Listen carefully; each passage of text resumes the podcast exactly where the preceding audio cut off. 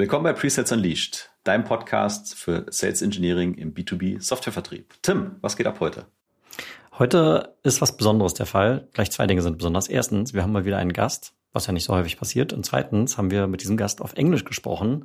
Äh, denn hier handelt es sich um eine Idee, die wir diskutieren, die würde ich als durchaus ziemlich progressiv äh, bezeichnen. Habe ich so noch in keiner SaaS-Firma gesehen, aber du und ich haben, glaube ich, danach gesagt, ultra sinnvoll. Warum machen das nicht mehr davon? Und äh, um es kurz äh, schon mal aufzulösen, es geht um das Trust Stakeholder Grid. Und äh, was sich dahinter verbirgt, das lernst du in dieser Folge. Und da würde ich sagen, viel Spaß dabei. Absolut.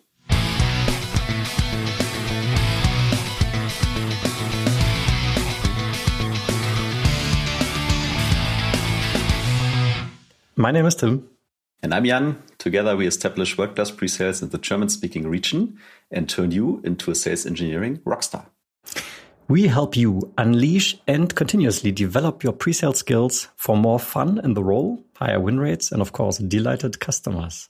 And today I am also delighted because uh, today something happens which doesn't happen very often. We have a guest on the show. And he is the director of pre-sales and buyer enablement at Consensus. May some of you have heard that already. And he's also a podcast host, mind you, a colleague, so to say, burning pre-sales and two pre-sales on a pod. Are they called Welcome to the show, Mark Green. Thank you very much indeed, Jan Tim. It's, it's wonderful to be here. Wonderful to be guesting on uh, what is now becoming an even more famous podcast. It's wonderful to see uh, more and more people watching. Wonderful to see SE rock stars, you know, growing and uh, lovely to be on. So thank you very much. Fantastic. And uh, I mean, it needs to be said, right? We uh, were lucky enough to be also guests on your show. Uh, we talked about uh, it was discovery, and remind me what was the other topic we talked about? Uh, the one that you Don't solve the problems of your customer. Exactly that. That was the one. And uh, afterwards, uh, after we recorded those those two shows, you started introducing us to a concept that got me quite intrigued. Uh, you started talking about the trust stakeholder grid, and then um, I think we had a brief conversation around it, and I was like, "Geez, that sounds super interesting. Let's go a little bit deeper, but why not hit the record button so the rest of the world can also participate? So I would love for you, Mark, if you if you wouldn't mind, give us maybe a quick um, explanation of what the meaning behind that is, and then maybe we can go a little bit deeper and go into the details uh, of what it means and how it can be useful for pre-sales and maybe sales and and who, whoever uh, this is for. Excellent. Well, thank you so much. Yes, this is something that I hit upon recently after my work looking at the buyer journey. And of course, my job is is is fully focused on the buyer journey. Um, uh, my role is to enable the buyer through that journey, through all of those different departments that they pass through, unknowing uh, perhaps sometimes when they're receiving messages, you know, through websites from marketing, and then they talk to sales and pre-sales and services and implementation and support. All that journey, when you look down it as a flow, that's where I live, and that's where I love what I do. Now, in terms of the people going on that journey, we talk about the buyer. But of course, there's very rarely is there one buyer. There's a a whole selection of of buyers within that organization. And vendors have been good and bad, and we've all seen where they either know that there are other people with tasks to accomplish and then enable their their champion, their point of contact, to go and help run that internal sale that they're never going to get to talk to these other people, um, or they don't, and they wonder why their champion is all for the product. They're all for, they get the messaging, they're totally bought in, and yet there's no budget. The project never moves on, and all of the others, the other weird things that happen. And it's because of this this group of stakeholders. So I was doing work in that about that group of stakeholders, and along with uh, one of my team called Ty, we got together in Austin, Texas. Now, Austin is cool. Uh, the, one of the phrases keep Austin weird. Um, and so we escaped for a morning from that wonderful, vibrant city into a WeWork that looks exactly the same as all other WeWorks that you've ever visited. Maybe with just Welcome slightly to di- Austin. yeah, exactly. So, but what we did is we took that creative spirit and we t- took a bunch of post-it notes, and up on the wall, the glass wall, we noted all of the actions that must happen for a purchase to happen. And at the start, we did uh, some examples, which was going to a restaurant, and the other one was buying an iPhone. Now, you might not know, Ty used to run a very successful Apple store. And so he's seen people buying Apple products. And of course, if you're a fan of Apple, you know the way you do it is to, as soon as there's an Apple product released, you buy it. That, that for some reason, this is the this is the Apple way. However, we know that that's perhaps a joke, and it's not that Yeah. easy. So what we find then is there's different actions with a phone you have to work out who's actually paying for it. So maybe it's a child that's getting the phone or a teenager. Maybe it's the parents that are paying for it. So you the buyer is different to the user. So the user experience mm-hmm. matters to the to the the child but the the payment plan or the support service matters to different things. And so all of these actions have to be achieved. And this is where the the idea of trust states came from. They someone is would is currently at a state of I don't I don't trust that what needs to happen can happen with you helping. What we want to do is move that to yes, I do trust that the thing that I need you can do for me. Now that sounds really simple. Doesn't mm-hmm. it? Don't trust, do you trust. I, I need to, of course, make one comment, which uh, your, your story included something very uh, blasphemous, if that is a word. You used a post it and a glass wall.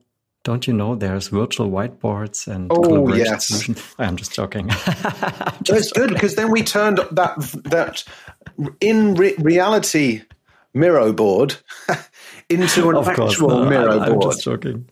I'm just joking. So to summarize what you said, I think uh, point number one was right. Firstly, realizing that the buyer is not one single person in a modern B2B software sale. It's chances are it's 10 to 20 people. I think latest Gartner studies or whatever, they confirm that uh, on average that the number is even rising further. And you're saying, okay, firstly, we need to realize that fact. And secondly, now let's actually write those down and let's capture what you call the trust state and uh, acknowledge that we can move forward on the trust state from one of these people, but that doesn't mean that the needle moves for some of the others that are also involved in the decision making process. That's that's the basis. That's correct. Yes. And so let's take a instead of a conceptual example, let's take a real world example.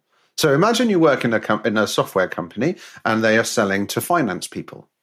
You may be trying to uh, help the CFO with a particular um, trust state. And let's say they have a task to check whether or not waterfall reporting is available in your product. Now, wa- waterfall reports are a particularly complex thing for a for uh, a spreadsheet to do, and so if your software's got it, then that's quite good. But how easy is it to do? So it's very easy to say whether it has the feature or not. But the reality is, am I going to be able to use this for what I need it to do? And so it may be that this CFO has a current trust level below the sign off, yes, I know that this is going to do. So all you need to do is move the trust state from the current state to the goal state. You don't need to move it way past. You don't need to teach this CFO to be the world's greatest waterfall report writer. But it has to be enough that the number of actions that that CFO must complete in order to say, yes, we should go ahead. You have my approval with this software. Um, you just have to move all of those. And there's a number of ways we can do that. And what I found fascinating was that that can be through self service methods. So it could be that they can go onto a website and learn how easy it is to do. Maybe they have to be shown it by a person. Maybe it could be an automated demo And maybe it could be a document or it could be their friend. You know, they, they could go out onto LinkedIn. You've used this software before. I can't see anything about waterfall reports. Can you do them? The person says, "Oh yeah, they're really, they're they're real easy." Ding, done, tick. Right. So what this grid was and this mapping that exercise that we did was to put all of these different state changes for each of the stakeholders, like the CFO and the project manager and the IT team. You know, they'll all have their different things that they need to be confident about, and work out which method to apply to each action.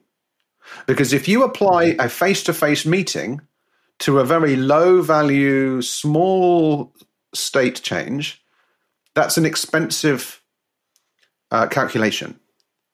But if you do a, a very cheap, you know, oh, it's on our website, so people can just learn it there, to something that somewhat they have either a very large trust state change to move or a high number of them, then applying just a, oh, they can find it on the website is not going to provide the result you need. And so what we did is we did a calculation of what the actions are, who owns that trust state. So is it the CFO? Is it some other stakeholder in this group of buyers? What is the catalyst for change? So, what is the method you are using to switch all of these state changes? And then what is the associated cost to applying the method to each of those? And then you can work so, um, whether or not you're being efficient or just busy. Yeah, yeah, yeah. So here is why I really love that. I've seen it a lot in the past couple of years that when working accounts, there's quite frequently a sense of uh, I don't know the English word. It's like actionism. We need to do something. Let's do a workshop. Let's do X. Let's do Z. Let's do Y. Let's do but, a demo, Tim. Yeah, let's do a demo. Yeah, of course. Through lunch. Yeah. yeah. Uh, Jan is hinting at my wonderful Arnold Schwarzenegger meme today, where Arnold Schwarzenegger is the SE uh, in that story and uh, is approached during lunchtime by the AE to do a custom demo. But that's a different story. Yeah. So it's obviously just a stupid joke. But what I really like here is that we're now consciously measuring up what is the effort versus the impact of our things that we do. And I think that is not often, not done often enough, if at all, mind you. Yeah. If at all. And it's obviously very easy to come up with great things that probably all will move the needle to some extent for different parts of this stakeholder grid. But really consciously, I mean, you go as far as saying we can calculate. Um, I think maybe even in the first step, you can say, hey, you can maybe make a guess. Is it low, medium, high? And then if we do it across the uh, the grid, so to say, the stakeholder grid, we can come to a conclusion: is it really worth our time doing that, whatever that is? Right? You gave already plenty of examples there. So I, I really like that. I do have one question, which starts even before that in order to compile this type of grid, I need to understand for a given account who these people are that influence or in the end make the decision. How can I ensure that this list is complete? Well, you can't, but the person that you're working with at the customer can. So you can come up with suggestions of people that they should remember to talk to. And in fact, you definitely should. Don't don't forget to do that. So you're right. But ultimately, it's that contact that's going to have to set up those meetings and have those conversations. So, in terms of organizing the all of the stakeholders, now it's very easy. Working for consensus, it's very easy to just fall back into. Well, you could just send them a demo board and then see who it share, who they share it with. But in terms of a more broad answer, it's got to be a collaboration of likely suggested people that you think people should work with, but then that um, that point of contact is going to have to build that that list. They also have to build the list of um, of actions because and actions and trust state, state changes, which they can do in collaboration with you and you can send them a template to say these are the kinds of people that usually champions such as yourself have to communicate with. These are the types of things that they usually need to know. Um, because I've seen so many times when the point of contact goes and gives a presentation about the project, but from the perspective, their own perspective, not from the perspective of the of, for example, the CFO. And the CFO then has a task to understand why this is relevant. So they have to make sure that when they go to those CFOs, they see it from their perspective. So you talked about people or stakeholders and, and activities. So how, how about the trust states? Have have you been able to like define a standard and saying, hey, these are the 10 most beneficial trust states you should consider? And here is when they happen, and here is how to move a person from, from trust state A to B? Or do you need to define them for each deal or each customer or each industry or whatever kind of parameter? I have created one, yes. And it fits, the, the actions fit into the different parts of the learning journey. And if we look at the um, the four main sections or the or, or the eight s- smaller sections of the buy, buying journey, and we can put a link in. I've got it on my five buy enablement levels, but it's where people need to learn what could change, then go and research what to change. What are they going to change? Who are they going to change it with? How are they going to achieve that? Then the very like personal risk of signing and the, the project going and then getting it installed, going live, delivering on the outcomes that were the reason that the project started in the first place. Because as we all know, buying software is not just buying software. Hey, we bought it, problem solved. Uh, you have to actually do something with it. So the trust state changes kind of align well to that, and I put a list together. It is currently standing at uh, about 50 things, and it's just a, that's just a general overview. They consist of items such as use case research.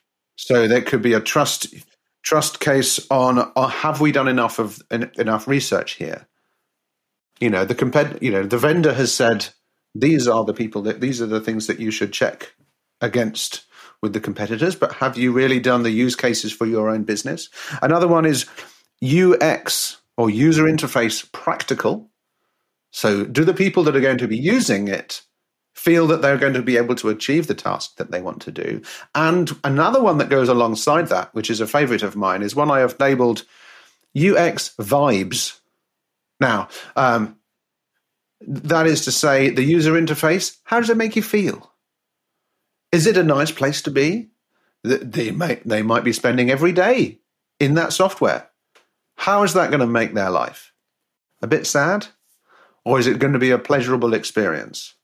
Now, we're still talking business and software, so pleasurable experience perhaps could be a stretch, but it does make a difference. And so various people will need to trust not only that it does what it says it's going to do, but that it's going to be a nice a nice thing to use. And so things like that, how are you going to what method are you going to do or use to help them go from I don't know whether it's going to feel good to use that software to yes, I trust that it's going to feel good. And you know what? If it feels good, even if it doesn't have a, have 100% of the functionality, it might be still the choice. Out of the 50, do maybe two or three come to mind where you say, this is not happening often enough, and vendors are overlooking those, even though they quite importantly influence the trust state. Yes, and for those watching the video, and I recommend it, that you do, um, I've got the list down here, so I'm, which is why I, I'm, I'm looking away. So we've got various things. I would say one that is, it's not forgotten, but I think it's not always highlighted by vendors as much as they should is risk. So, risk is a thing where you're reminding the buyer how bad it can go, how wrong this whole project could yeah, be. doesn't sound like something I hear uh, us at sales say often now. Yeah. And so that's yeah. that's something that even if you don't like the fact that you that um, about talking to to customers and buyers about the the risk that any project uh, poses, if you're not talking about it, many people in that stakeholder group may have their "I'm worried" or "Have we managed the risk?" state change still at the wrong side. And so by talking about it and helping them make them feel confident that risks have been either mitigated or understood. Like there's always a risk. You can't get rid of risk. I'm sure there's many, many. Um, I didn't want to say salespeople, but let's just say salespeople who say, "Oh no, it'll definitely go fine." Well, it is not always the case. So it's a level of acceptable risk, and so talk that through move that trust state from I'm not sure to yes, I am okay with that. So people forget to do that one. Um, and people forget as well that, take for example, a large software purchase project that I'm working on right now. Buying the software is just like the tiniest part of it. The actual implementation of the project, which includes some software, the project itself that's that is my project. That is the where my success will be delivered from and the outcomes not the purchase of the project sorry uh, of the software. So knowing that your buyers have got all of those other parts which are nothing to do with you but are also intrinsically linked to what you're doing with them people forget about that as well. I, I love this example because it's so nicely paradoxical, right? By talking about risk, you actually increase trust Definitely. through transparency. So there's a quick tip for someone. One. Sorry, if, Jan. Oh yeah, go on. Just just one thought on, on on the state. So how I realize now is so you basically put together like concerns or were they unsure about or just different things um, coming up during the sales cycle and then for each of them you give like maybe a priority or how important they are, and then you try to tick the box, right? And then it's going from, hey, I'm not sure about, or I'm against it, or I'm not confident enough, to yes, I have uh, a green green check mark.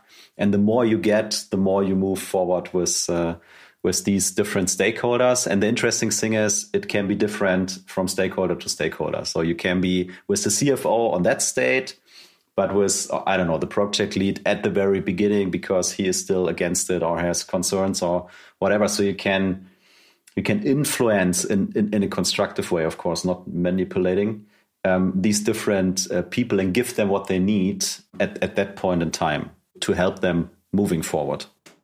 And I think there's also an element, and Mark, you said earlier, hey, of course, have this conversation with your champion, which I 100% agree with to understand firstly, who are the stakeholders and what would they need in order to move that trust level forward. I would also say, uh, to add one aspect that uh, we over time, as we mature as an organization and learn how our customers are buying our software, we should be in a pretty good position to actually make a conscious statement around that. Who are, like in 90% of the cases, the typical stakeholders at this type of company? And what are the typical activities for this type of customer to move, for example, the CFO from a case of doubt to, yes, I trust that this vendor and this solution is solving our problem. And then there will most chances are maybe even in every deal, there will be sort of like a delta from the typical case and the delta is obviously what what sort of we in sales need to find out and then cater for.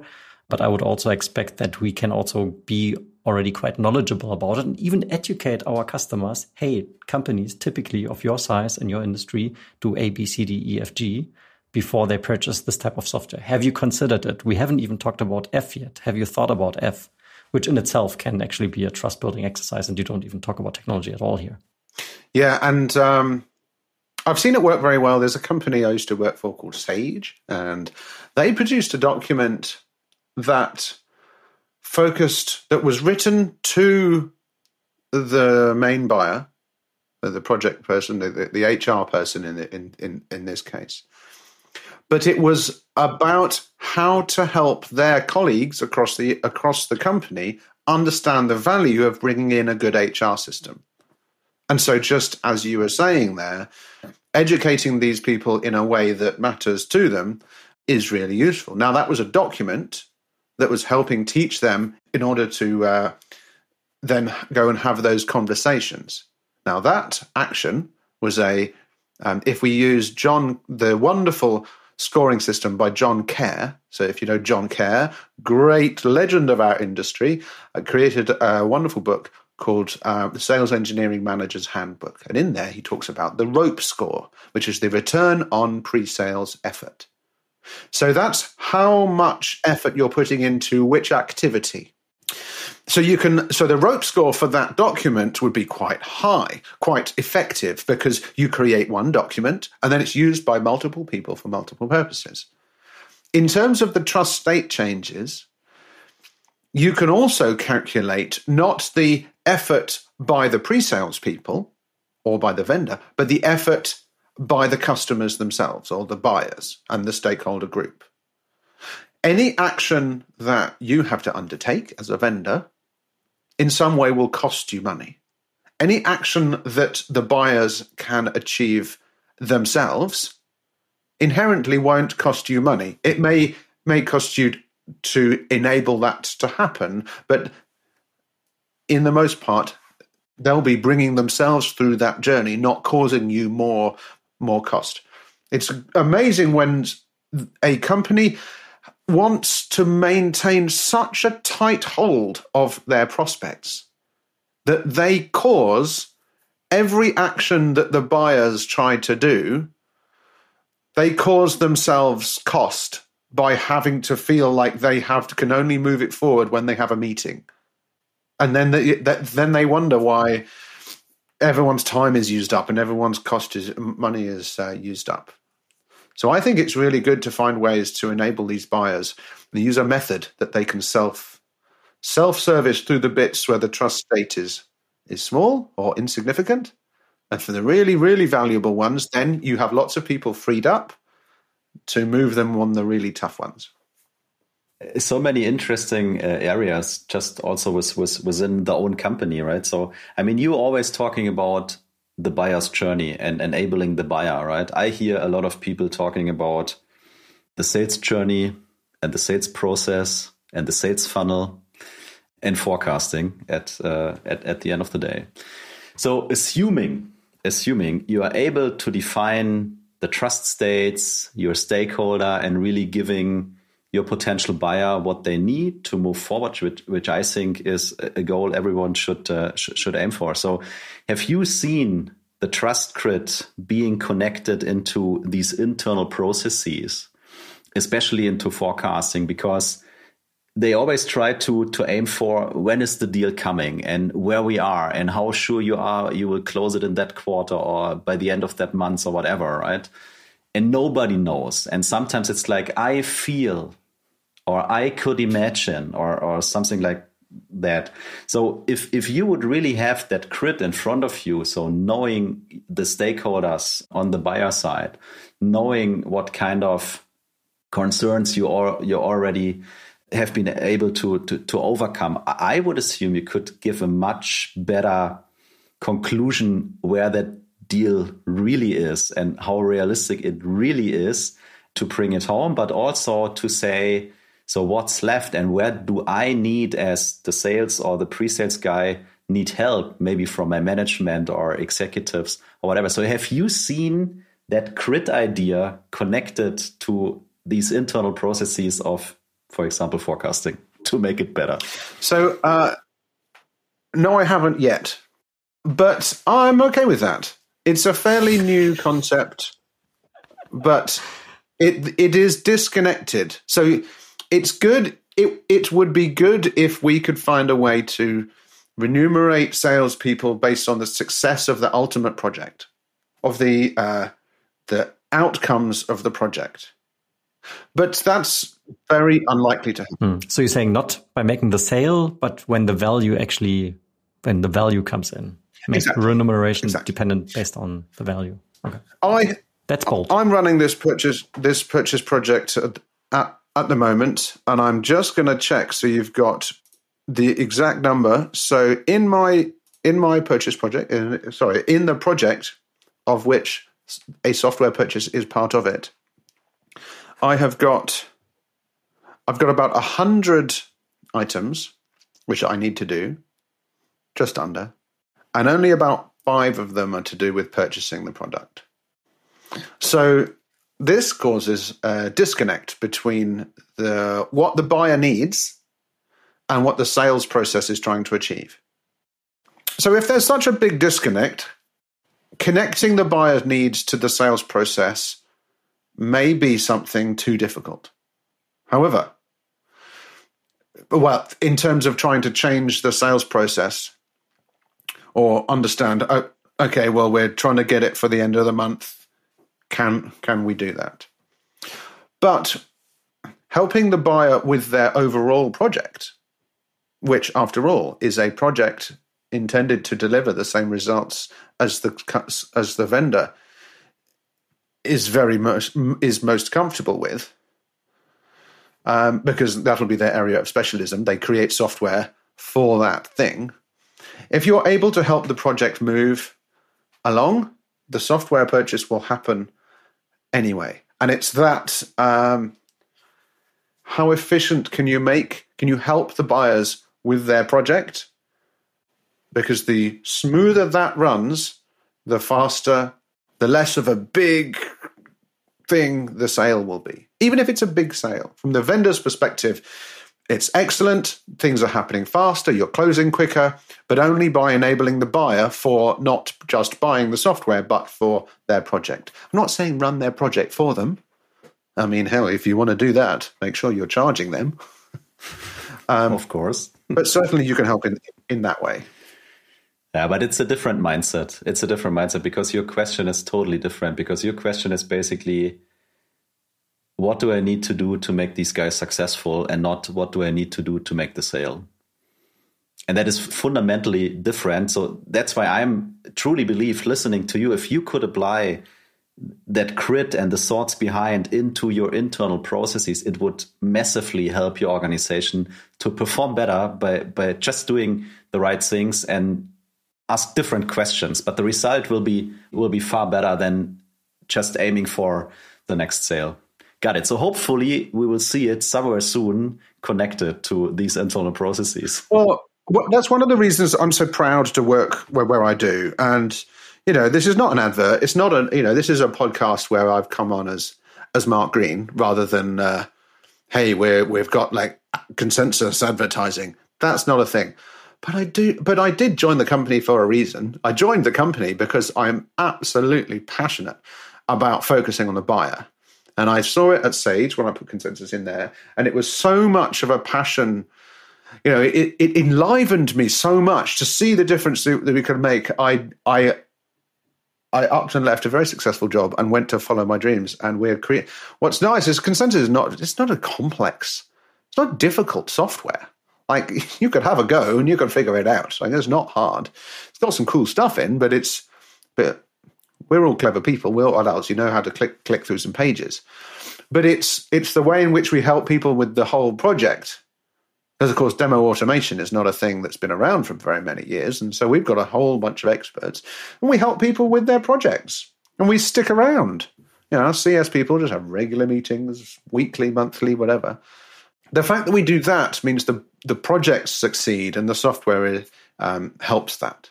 So I like that we do it that way around because that aligns with my personal goals. Yeah, no, that's that's fantastic, and uh, I mean, I would uh, even say that was a great closing remark. Um, and I, I will say one thing: seeing the the title director of buyer enablement is not something I have seen in many, if at all, any SaaS company. So that is quite unique. And that speaks towards what, what you've been now saying, Mark.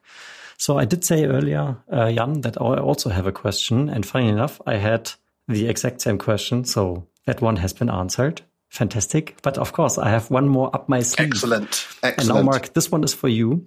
Love it. This one is for you. And it's totally not well, not necessarily connected to the conversation we just had, but when we do have guests on the podcast, which does not happen very often, we do like to ask them one question. And the question is the following. If you imagine you had the possibility to send a WhatsApp message to every sales engineer, pre-sales person on the planet, what would that WhatsApp message say? Well, well, well, well, well. That's a great question to bring into a podcast. Brain teaser, isn't it? Yeah. I've set the trap Oh, for big, you. Big fan of WhatsApp. Not just because you can send videos, and of course that's our our bread and butter, but um, I think that if I had the opportunity to send one WhatsApp to everybody, it would not be something to do with how to be better at their job or how to, you know, use software in this way or present in a in a different way. It would just be have the confidence to follow what makes you laugh and smile and and joy actual happiness? If you find something that you can do have the confidence to say i think i'm going to go and do that all the time.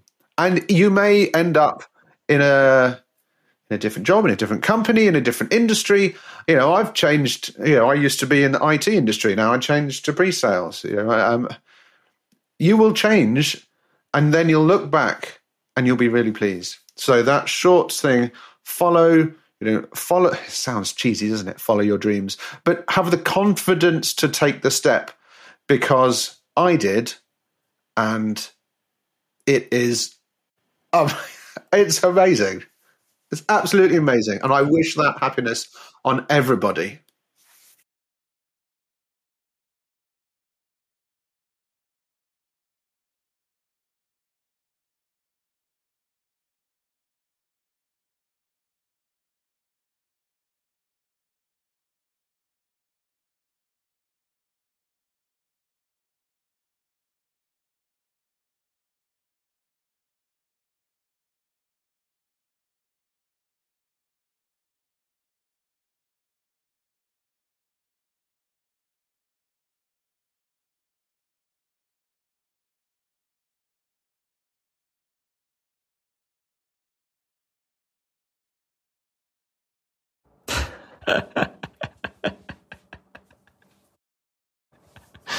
I think that's a wonderful message, and I don't think it sounds. I mean, yes, I see what you mean. A bit, a bit cheesy, but I think the message, the underlying message, absolutely true. but it's the confidence And, uh, um, yeah, it's scary, I, I, right? can, I, I, I can identify with what you've been saying, absolutely.